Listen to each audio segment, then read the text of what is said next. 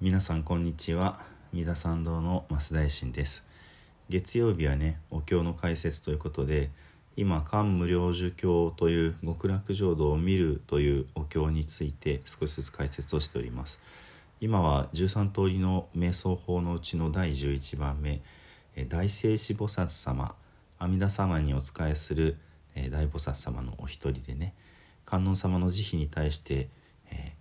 知恵を司ると言われておりますけどもこの大聖子菩薩様のところを少しずつ見させていただいております。やっぱりねあの素晴らしいというかすごい存在であられるなってことをね日々実感をいたします。まずこの、えー、大聖子菩薩様のね体からこう光がわーっと溢れているこの光にたとえ毛穴一本の毛穴から出た光ぐらいまあかすかな光であってもってことだと思うんですがこれに出会っただけでもその存在はね、え、十方の無料の、えー、仏様たち数数知れない仏様たちの、えー、清らかで絶えなる光明これに出会えてしまうということなのであのいつも言ってるんですけどもインターネットの光回線のような存在でねそのネットがつながれば世界中の全てが分かるみたいな感じで聖子菩薩様の光に触れれば世界中の、まあ、この一つの世界どころか十方のねありとあらゆる方角にいらっしゃる仏様のその光というものが分かる。なので聖子菩薩様を名付けて聖子って名付ける前に無変更と名付ける果てがないほとりがない光だっていうふうにねお名前がまず書かれていますそしてこの光は知恵の光であってこの光に出会えばもう悪い道地獄垣畜生まあ修羅もかな。そういうところにもう行かない引き剥がされてそして無常の力を得られる。これはおそらく無常の菩提を目指す力悟りを求める力というものが得られる。だからこの菩薩様を、まあ、すごいこうパワーがあるっていうことですね。とても勢いがあってすぐに至らしめるたどり着いてしまうということで大聖子菩薩と名付けるとありました。そしてこの菩薩様の頭の冠には500の宝の花があってねこの500という数字もきっと何かゆかりがあるんでしょうね。でそして頭のてっぺんがいわゆる日経って言ってそのポコンとこう盛り上がってる仏様もね頭の普通の形の上に一段盛り上がってます菩薩様もそうなんですがこの大聖子菩薩様はその頭の盛り上がりはまるで赤い蓮のようだというふうに書いてあるんですね。でこの日経のところに、えー、宝の瓶まあ、水病水をこう入れるつる首の細長い瓶だって言われてますけどもこれがついているってことがこの特徴だって話をさせていただきました。観音様はここに天眼の冠のところにね化仏様小さな仏様のご分身がいらっしゃるんですね。もちろん阿弥陀仏様のご分身なわけですけども。ですので、まあ、浄土系のお寺で阿弥陀観音聖子と三尊はお祭りされているお姿を見た時に観音様と聖子様はお姿ほとんど一緒。この冠のところを見分ければ分かるよっていうこともお伝えをさせていただきました。でこの水病とそしておそらく赤いハスねパドマって書いてますけどもこの赤という色がきっとねあのつながりがあるようなんですね。ここではそれ以上詳しくは書かれていないんですが今日はその、えー、病ねその水亀の続きのところをまだ少しありますので読んでいきます。えー、王日経上ウ一法病日経の上に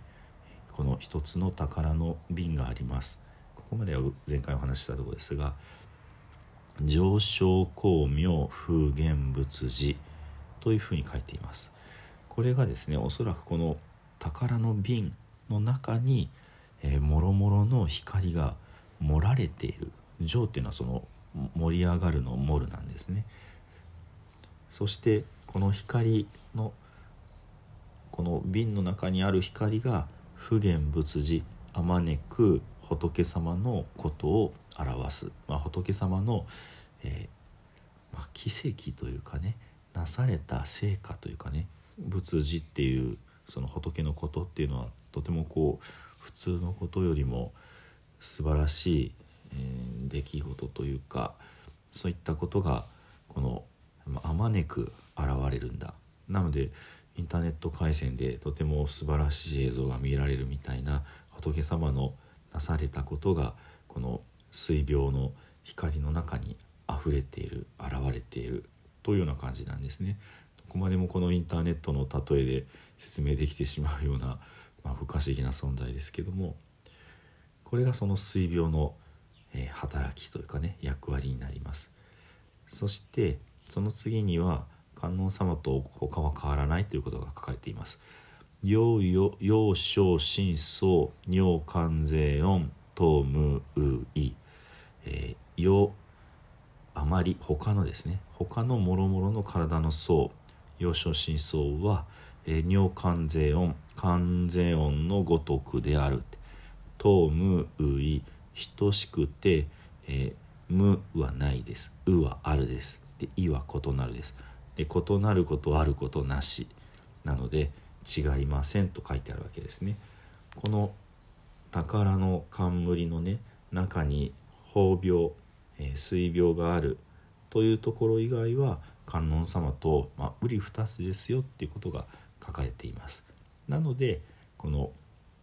浄土系のお寺で皆三尊を見た時にどっちが観音どっちが聖子って、まあ、分からなくなるっていうのはそういうところかなと思います。ではね少し次のところに入ってまいります。死菩薩行事実法世界一切振動。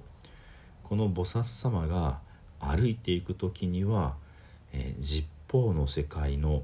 全てが振動する揺れ動くっ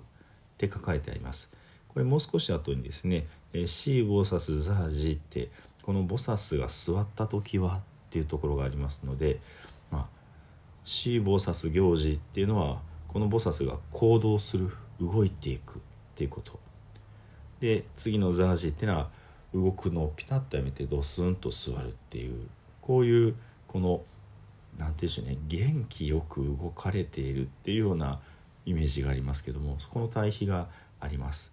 今日はその座るところまではいかないと思うので、えー、行くところねをご紹介します。シー・ボーサス行事実法世界一切振動実法の世界が全て一切が揺れ動きます。ね、当時同章う五百億法家この揺れ動いたところにはまさにですね500億の宝の花がある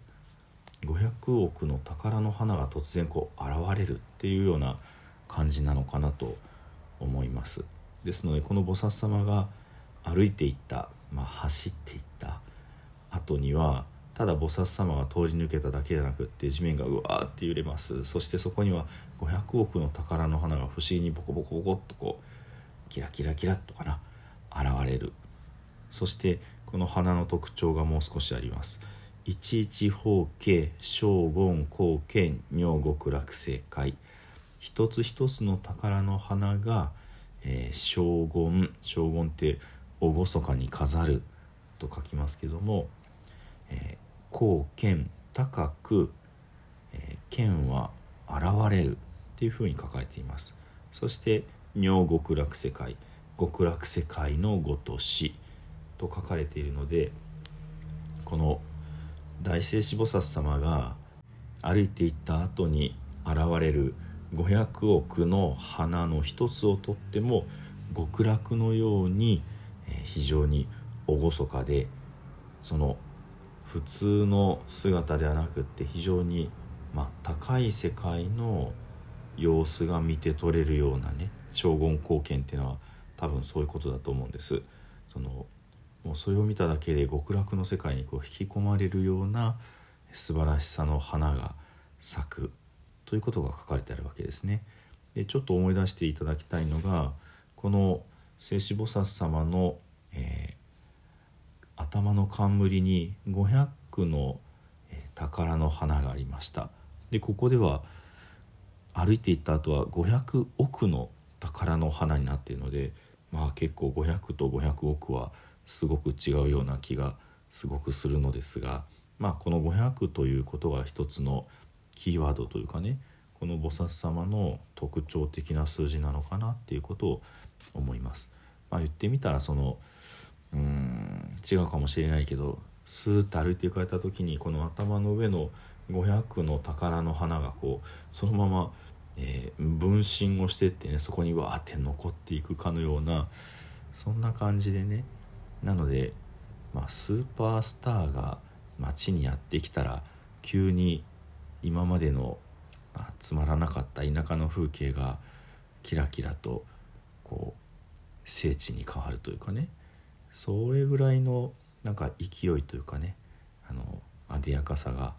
あるお方なのかなってことを思うわけです。この地面が揺れるっていうのは座られた時も地面が揺れますのでもうそういうそれだけでも非常に大きな存在なのかなとかね。